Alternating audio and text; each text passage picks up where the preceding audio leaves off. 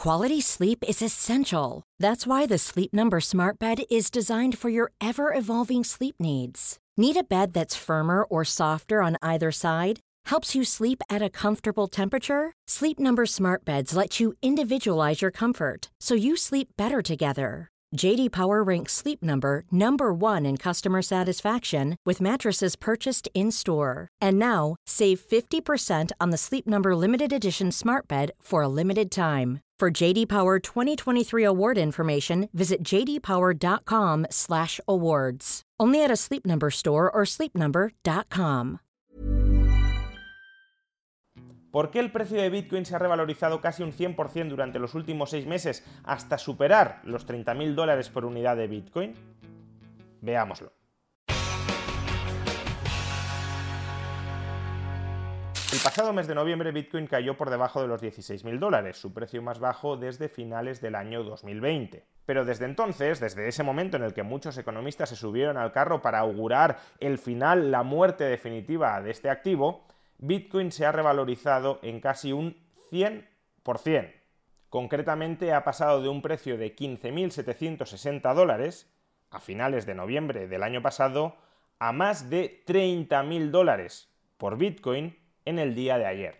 Se trata, por tanto, de una revalorización superior al 90% en apenas medio año. ¿Qué ha sucedido exactamente? Pues lo que ha sucedido es algo que ya explicamos con cierto detalle en un vídeo que publicamos a finales de enero de este año. Un vídeo titulado precisamente El resurgir de Bitcoin, en ese vídeo ya explicábamos que el precio de Bitcoin está muy influido por los tipos de interés y por tanto por las expectativas de tipos de interés. Si se espera que los tipos de interés se van a mantener altos durante mucho tiempo, el precio de Bitcoin tiende a caer. Si se espera que los tipos de interés van a empezar a bajar y se van a mantener relativamente bajos durante bastante tiempo, el precio de Bitcoin tiende a subir. ¿Y por qué existe esta correlación negativa entre el precio de Bitcoin y los tipos de interés?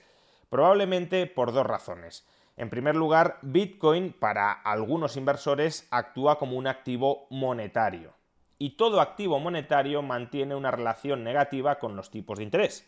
El tipo de interés es hasta cierto punto el coste de oportunidad de atesorar dinero, de poseer liquidez. Cuando yo tengo atesorado dinero, sí, disfruto de un flujo de liquidez a mi favor, pero a cambio estoy renunciando a invertir ese dinero en activos, como la renta fija, que me proporciona un flujo de intereses. Por tanto, si tengo dinero, no recibo intereses. Cuanto más altos sean los tipos de interés, a más intereses estoy renunciando por tener atesorado dinero.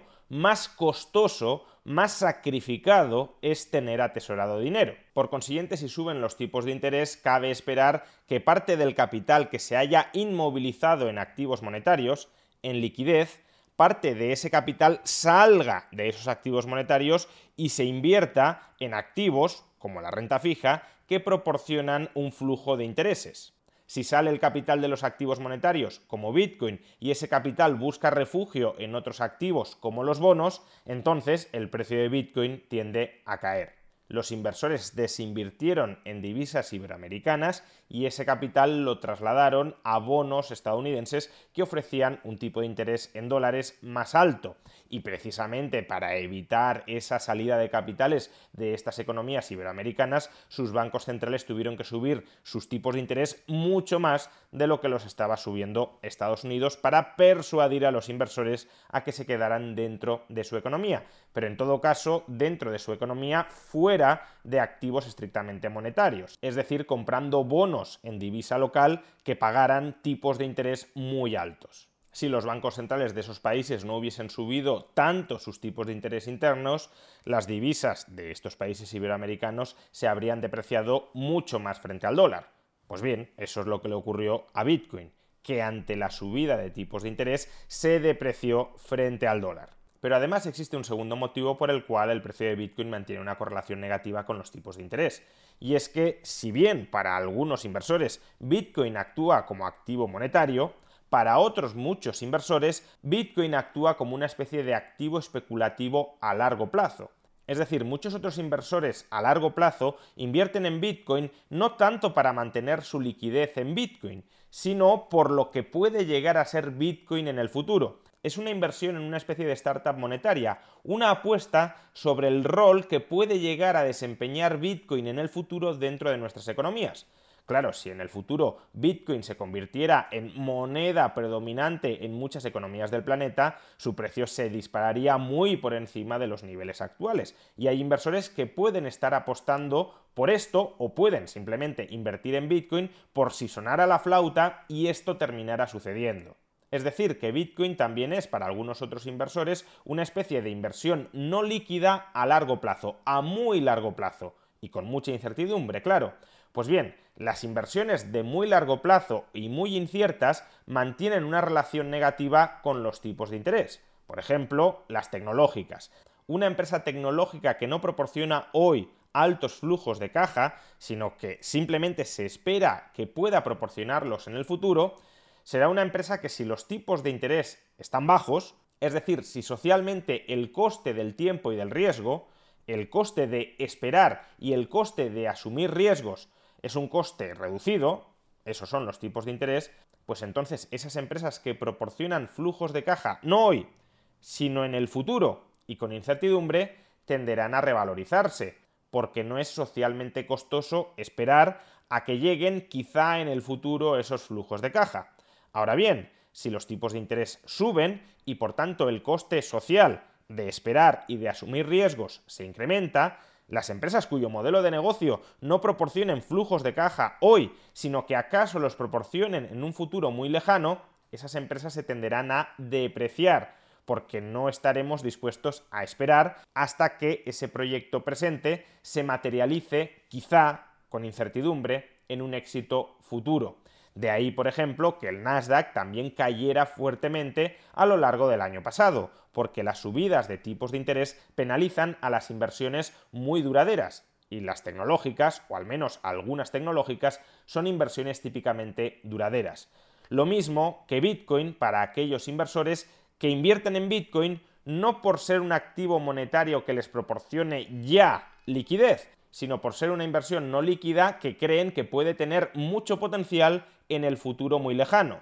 Si tiene mucho potencial en el futuro muy lejano, pero hoy te están pagando otras inversiones tipos de interés muy altos, pues dejas de apostar por ese potencial tan lejano en el futuro y te concentras en obtener ganancias, en obtener réditos hoy a esos altos tipos de interés. Pues bien, a comienzos de este año, y como ya explicamos en el vídeo que anteriormente hemos mencionado, Bitcoin comenzó a subir porque se empezaron a instalar entre los inversores las expectativas de que la Reserva Federal estadounidense ya estaba cerca de dejar de subir tipos de interés.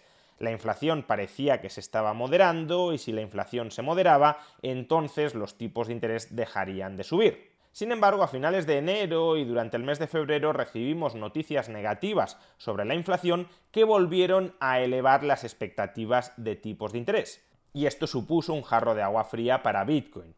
Ahora bien, ¿qué ha ocurrido en marzo? Lo que ha ocurrido en marzo y ha terminado de empujar al alza el precio de Bitcoin es una crisis financiera tanto en Estados Unidos como en Europa. Una crisis financiera que en gran medida está motivada por los altos tipos de interés. Y precisamente porque esos altos tipos de interés están provocando problemas de liquidez en las entidades financieras, los inversores esperan que la Reserva Federal sí o sí comience a bajar tipos de interés al margen de lo que ocurra con la inflación. Por ejemplo, los mercados esperan ahora mismo que para finales de este año la Fed habrá recortado los tipos de interés en alrededor de 100 puntos básicos, es decir, que terminaremos 2023 con unos tipos de interés del 4%. ¿Por qué esperan esto? Pues porque, como ya he dicho, los actuales niveles de tipos de interés ya están empezando a romper cosas dentro del sistema financiero y eso, supuestamente, llevará a que la Fed flaquee y a que empiece a recortar los tipos de interés, ocurra lo que ocurra con la inflación. Y si los tipos de interés empiezan a bajar, eso es un escenario alcista para Bitcoin, lo cual se está reflejando en subidas de su precio. En definitiva, ni la fuerte caída en el precio de Bitcoin que se experimentó en el año 2022 fue una sorpresa, ni tampoco esta rápida revalorización de Bitcoin, prácticamente un 100% en los últimos seis meses, debería ser una sorpresa si uno entiende la relación negativa que existe entre el precio de Bitcoin y los tipos de interés, entenderá por qué se hundió a lo largo de 2022 y por qué está subiendo tanto a lo largo de 2023. y también entenderá por qué todos aquellos que hablaban de la muerte definitiva de Bitcoin en noviembre del año 2022 en realidad no sabían de qué hablaban.